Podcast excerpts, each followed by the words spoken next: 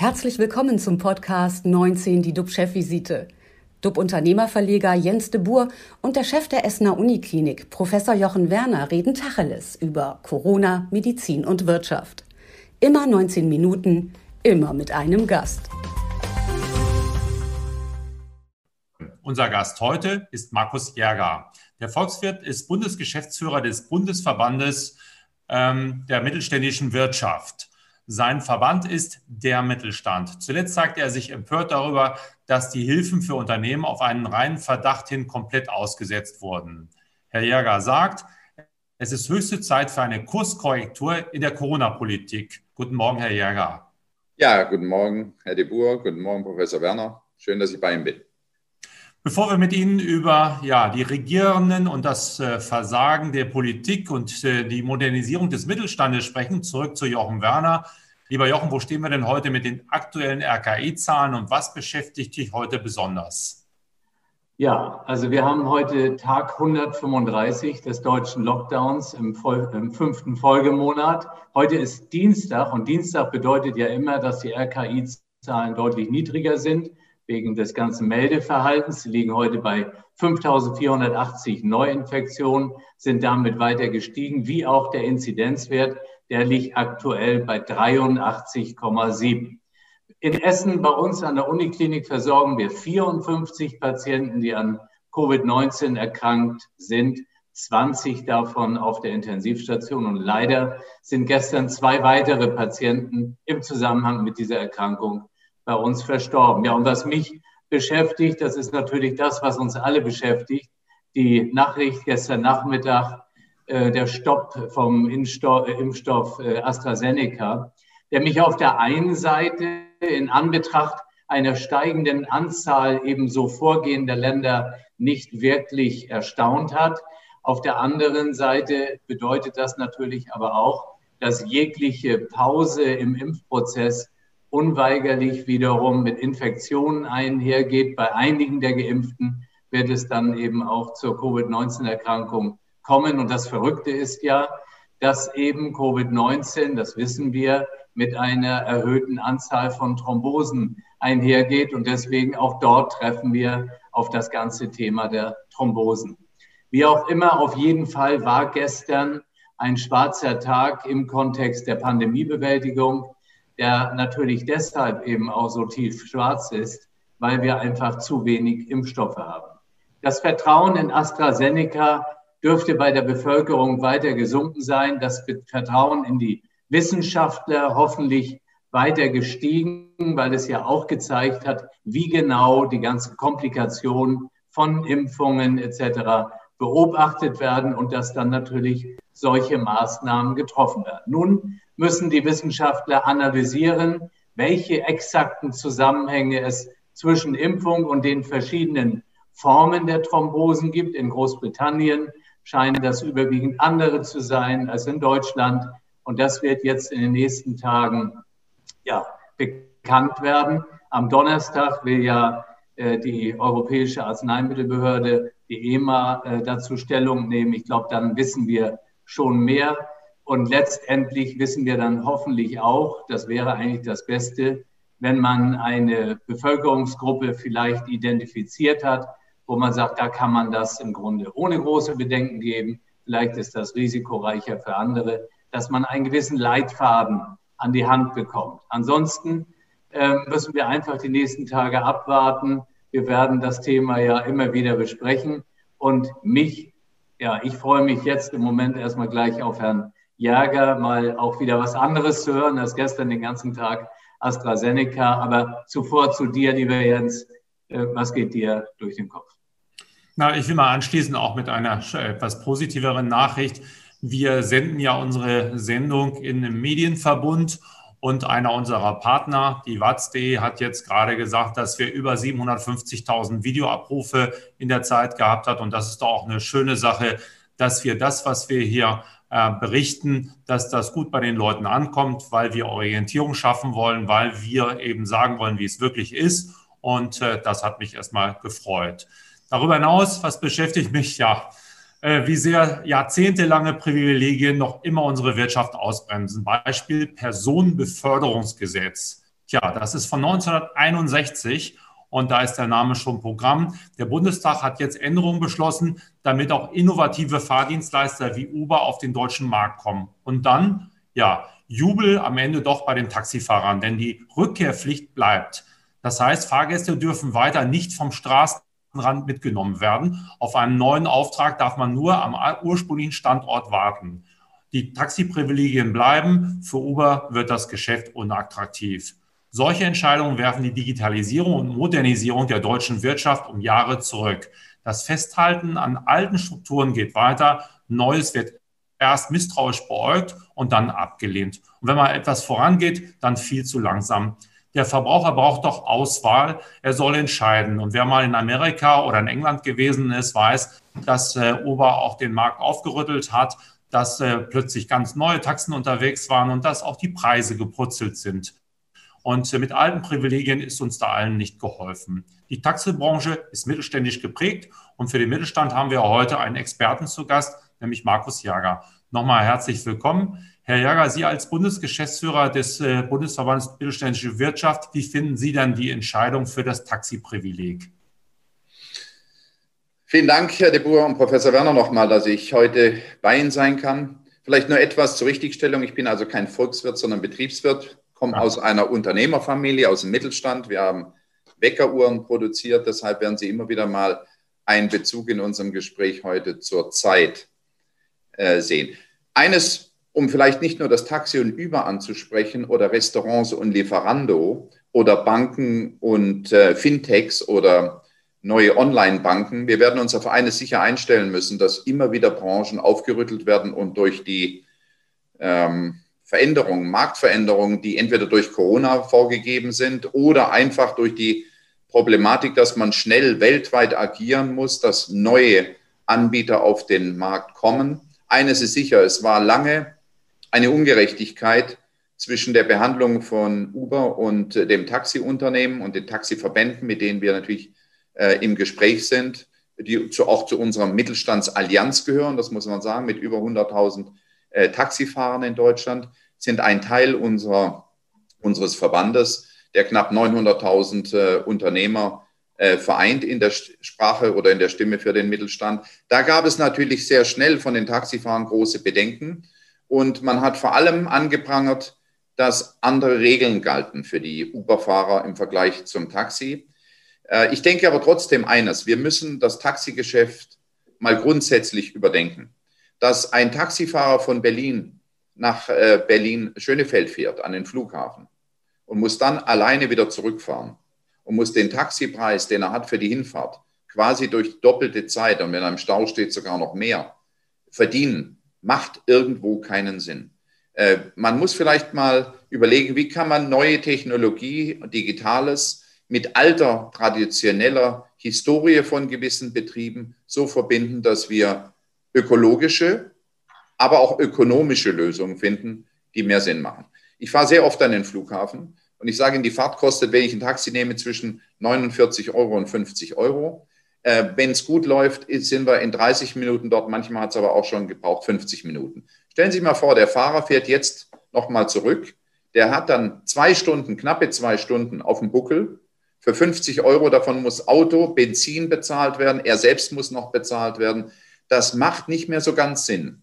Und deshalb dieser Streit Uber und Taxi, äh, aber auch Hotels und äh, Airbnb und so weiter. Wir haben viele, viele dieser Themen. Post und E-Mails, Print und digitale äh, ähm, Nachrichten beziehungsweise digitale Zeitungen.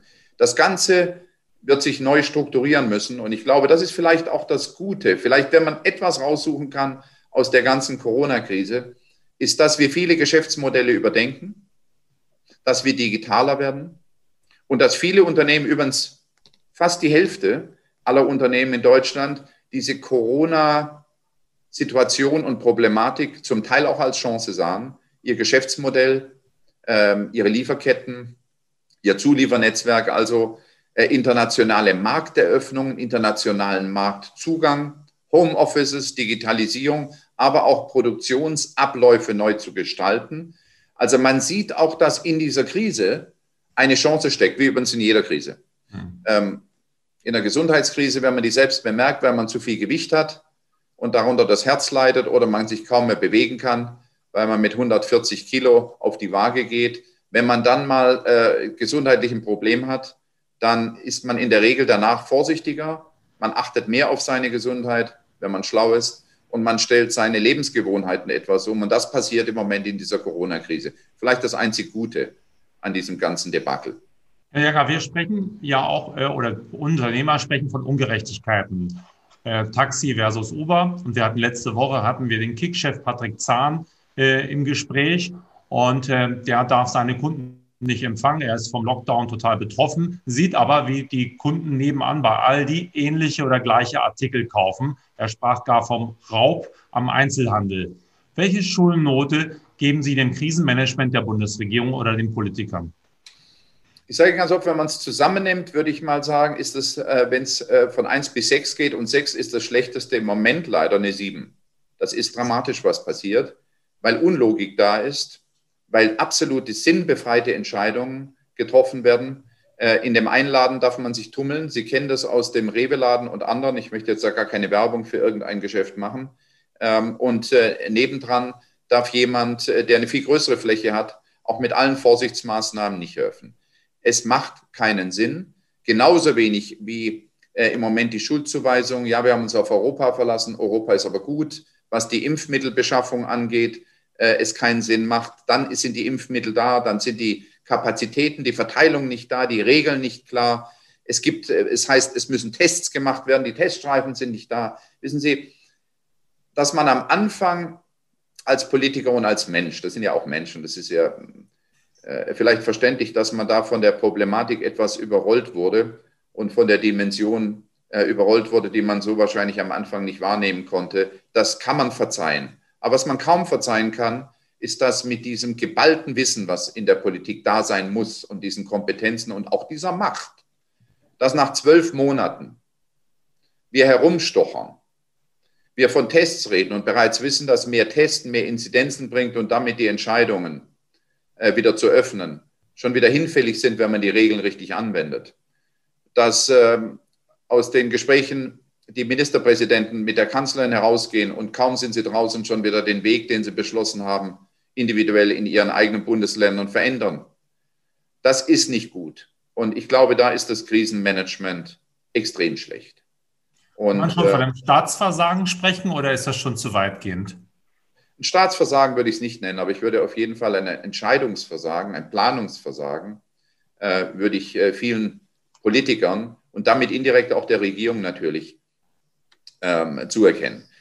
Die Tatsache, dass man einfache Wege nicht gegangen ist, sondern dass man den komplizierten Weg suchte, dass man nicht gerade ausgelaufen ist, sondern in Kurven und um Bäume herum und sich im Kreis gedreht hat, das ist ein Entscheidungsversagen.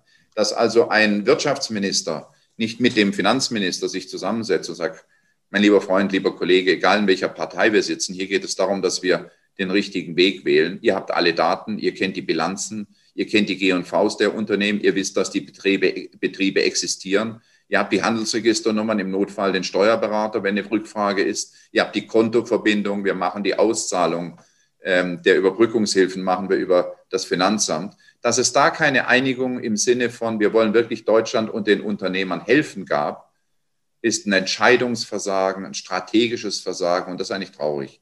Mhm. Und wenn so die Unternehmer insgesamt reagiert hätten in Deutschland, hätten wir kein Toilettenpapier, kein Essen, kein gar nichts, dann hätten die genauso falsch geplant und wir wären noch in einem viel größeren Debakel. Es kommt uns nur zugute, und das ist vielleicht ein letzter Satz, dass im Gesamten zwar 60 Prozent der deutschen Betriebe verändert sind und auch leiden. Und dass äh, nur jeder fünfte Betrieb übrigens äh, sich wieder so fühlt wie vor der Krise. Alle anderen sind extrem, extrem belastet und denen geht es nicht gut. Aber stellen Sie sich mal vor, wir hätten Industriebetriebe komplett lahmlegen müssen. Da haben wir großes Glück gehabt. Da haben auch die Unternehmer wahrscheinlich die richtigen Maßnahmen getroffen. Denn stellen Sie mal vor, es wären nicht nur die Restaurants zu und die Kultur, sondern die gesamten Produktionsapparate in Deutschland bis hin zur Logistik wären zum Stillstand gekommen. Wir hätten das nicht überlebt als Land. Mhm. Insofern kann ich sagen, haben die Unternehmer in ihren eigenen Betrieben die Maßnahmen doch so durchgeführt, dass wir relativ glimpflich durchkamen und es richtig drastisch mit dem Lockdown eigentlich nur, nur in Anführungszeichen, ist natürlich dramatisch für die, die es betrifft und für die kämpfen wir ja auch, fünf bis acht Prozent der Gewerbetreibenden oder der Betriebe in Deutschland richtig getroffen hat, nämlich durch das in Anführungszeichen Berufsverbot oder durch den Komplett-Lockdown.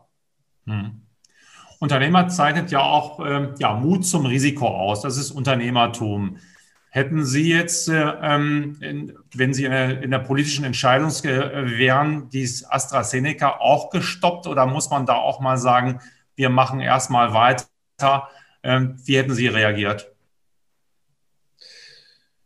Ich bin kein Mediziner und deshalb äh, fällt mir die Aussage wahrscheinlich deutlich leichter als ein Mediziner, aber sie ist natürlich nicht sehr äh, fundiert.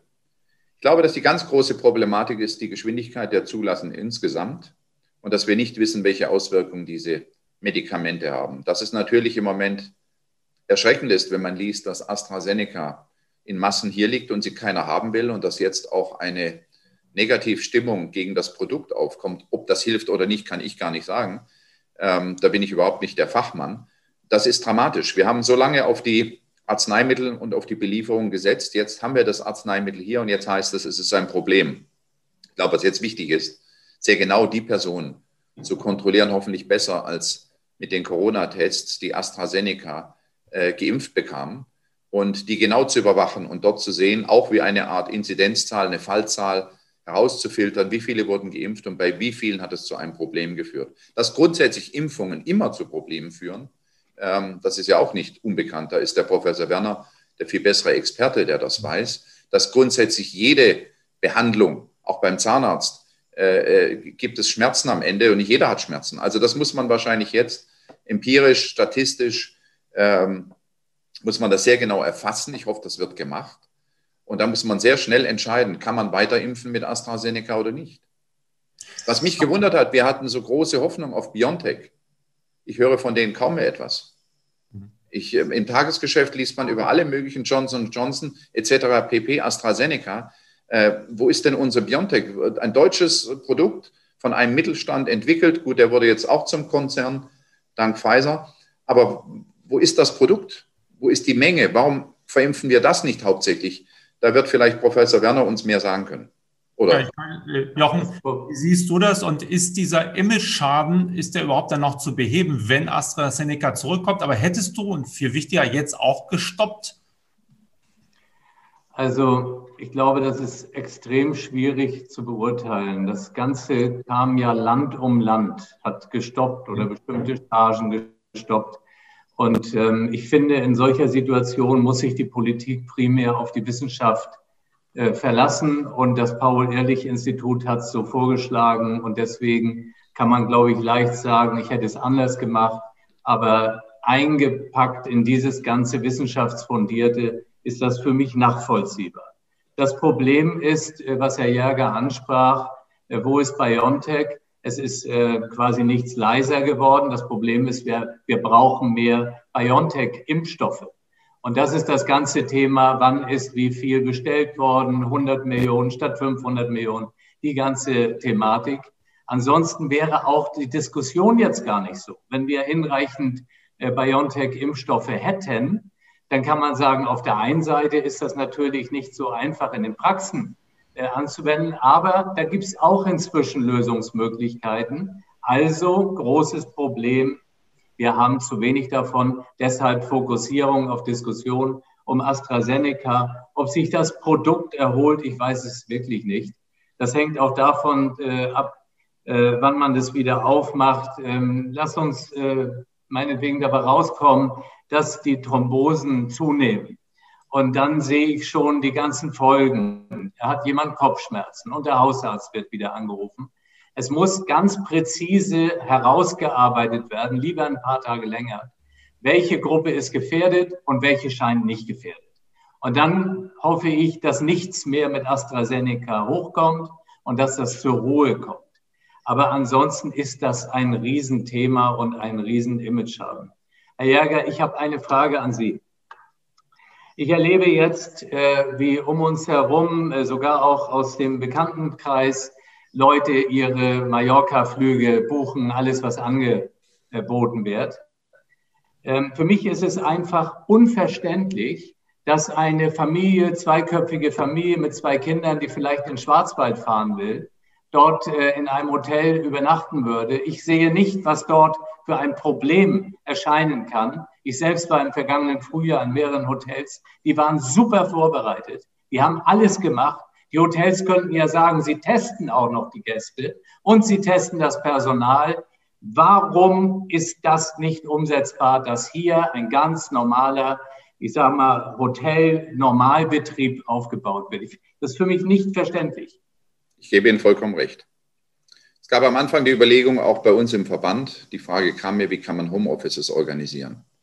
Und da gab es die Überlegung, dass wir hier in Berlin zum Beispiel die Gesamtflächen in Hotels verwenden, Hotelzimmer quasi als Homeoffice-Büros vermieten. Das wäre ja eine hervorragende Einnahme gewesen und seien es nur 30 Euro pro Tag, ähm, dass ein Hotelzimmer vermietet wird. Da gibt es einen eigenen Telefonanschluss, eine eigene Toilette. Es gibt einen Kühlschrank im Fall, es gibt vielleicht sogar die Kaffeemaschine. Also das wäre geeignet gewesen für viele, die zu Hause nicht arbeiten können, weil die Großmutter da ist, der Hund da ist, die Kinder im äh, Homeschooling sind, die Frau vielleicht auch noch am Telefon ist und der Wi-Fi-Anschluss nicht passt. Es wurde abgelehnt. Es wurde abgelehnt von den Behörden, genauso unverständlich wie das, was Sie jetzt zu Recht sagen, dass Geschäftsreisende sich treffen dürfen in Hotels, aber dass man Urlaubsreisende, äh, dass man denen die Reise in Deutschland verweigert und die jetzt nach Dubai reisen, nach Mallorca reisen und überall ins Ausland. Also wir haben genau das, was Sie äh, vorher angefragt haben. Gibt es da ein Staatsversagen? Nein. Gibt es ein Entscheidungsversagen ähm, innerhalb der äh, regierenden Menschen? Ja. Äh, hier haben wir uns für tot bürokratisiert, ob das die Anträge sind, äh, wo dann am Ende 5, 10, 20, ich will das nicht verharmlosen, äh, böse Menschen, das ist auch so, Fälscher, Betrüger, Mörder, die haben wir immer in unserer Gesellschaft, am Ende ein Auszahlungssystem zum Erliegen bringen und Überbrückungshilfen und Abschlagszahlungen über Tage nicht geleistet werden und die Unternehmer Bedenken und Angst haben, nur weil es Kriminelle gibt, das ist dramatisch. Genauso, und das kommt jetzt eigentlich im, im Kreis, der sich schließt, es gab in den Hotels bisher keinen Nachweis, dass es eine Erhöhung äh, von Infektionen gab. Es gab auch keinen Nachweis übrigens in den Restaurants bei dem Einhalten von Hygieneregeln. Und trotzdem hat die Politik entschieden, wir machen Tabula Rasa und die gesamte äh, Freizeitindustrie, äh, auch der Sport draußen ja zeitlang, Sie wissen das, äh, wird komplett gestoppt. Was das für Folgen, mal unabhängig von der Wirtschaft, auf die Menschen hat, ist noch gar nicht klar zu erkennen. Äh, ich ich habe fünf Kinder. Ich sehe nur bei meinen Jüngsten, wie dramatisch das ist, die jeden Tag zu mir sagen, Papa, wir verstehen das nicht. Du gehst ins Büro und triffst Leute und wir dürfen nicht in die Schule gehen. Wir müssen hinter unserem Computer den ganzen Tag sitzen äh, und schauen nur in den Bildschirm rein und dürfen niemanden mehr treffen. Da stimmt doch irgendetwas nicht. Und genau das möchte ich eigentlich als Generalnachricht an alle draußen geben und an Sie. Es stimmt etwas nicht mehr, wie wir denken, wie wir entscheiden. Vielleicht ist das die politische Bürokratie und vielleicht auch das Übereinstimmen in Koalitionen und das Abgleichen von Meinungen so kompliziert geworden in diesem Land, dass wir deshalb entscheidungsunfähig geworden sind, auch in eine richtige Richtung wieder zu gehen. Andere Länder profitieren im Moment davon, dass wir uns so schlecht verhalten. Wir schauen nach England und loben England für ihre wahnsinnigen Erfolge und Israel und finden das ganz toll, wie schnell Amerika nach Trump jetzt die ganzen Impfungen noch aufgeholt hat.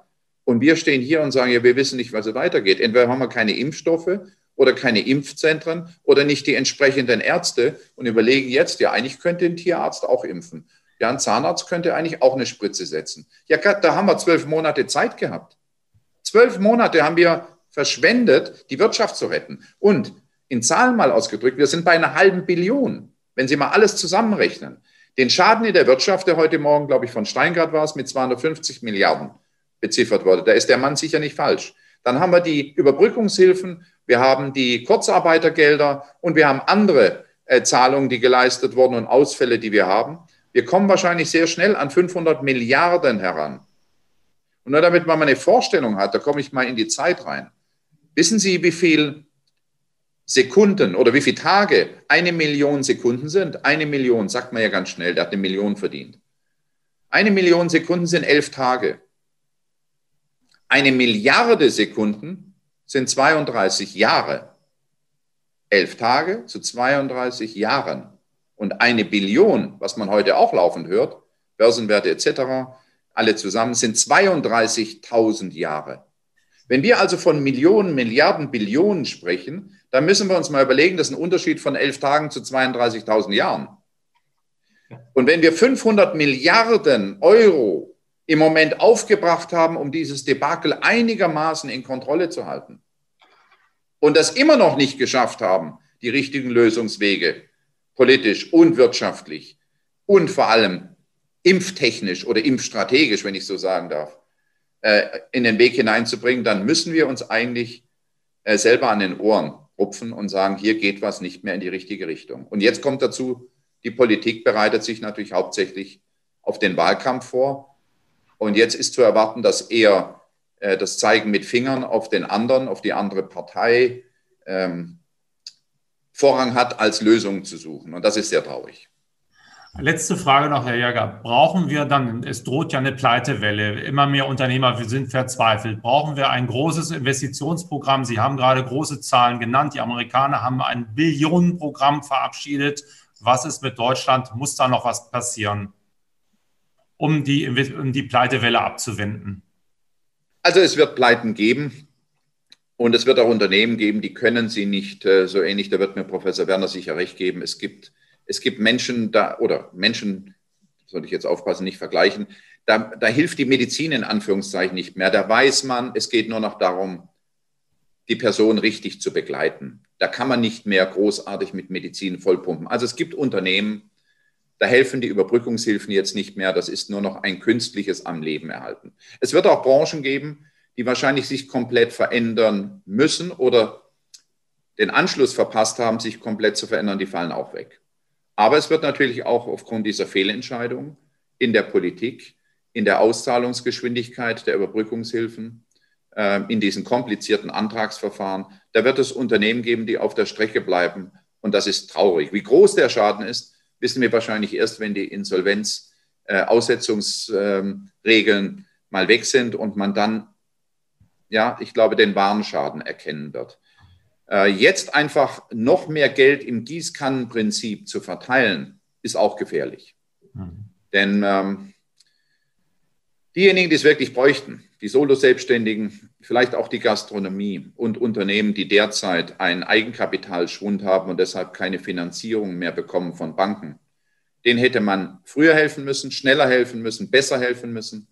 Aber ich glaube, dass nur das Reinpumpen von Medizin in einen zum Teil auch kranken Körper nicht wahnsinnig hilft. Und da muss man extrem gut auswählen, wer soll jetzt noch wie viel Geld bekommen, wo es Sinn macht, dass sie dann auch weiter existieren und wo ist es nur noch ein am Leben erhalten über zwei, drei Monate mit viel Geld. 19 Minuten sind leider vorbei. Vielen Dank äh, für die offenen Worte, Markus Jäger. Unsere Talkgäste am Mittwoch sind Hans Uber Unterhober, Chef der Siemens Betriebskrankenkasse SBK und Oliver Surer, Geschäftsführer bei der Sterbeversicherung Monota. Bleiben Sie alle gesund, klicken Sie rein. Wir freuen uns auf Sie. Tschüss aus Hamburg. Danke Ihnen, Herr Debut. Danke, Professor Werner. Alles Gute, lieber Mittelstand. Das war 19 die DUB-Chefvisite als Podcast. Die Videos dazu gibt es auf watz.de und auf dub-magazin.de.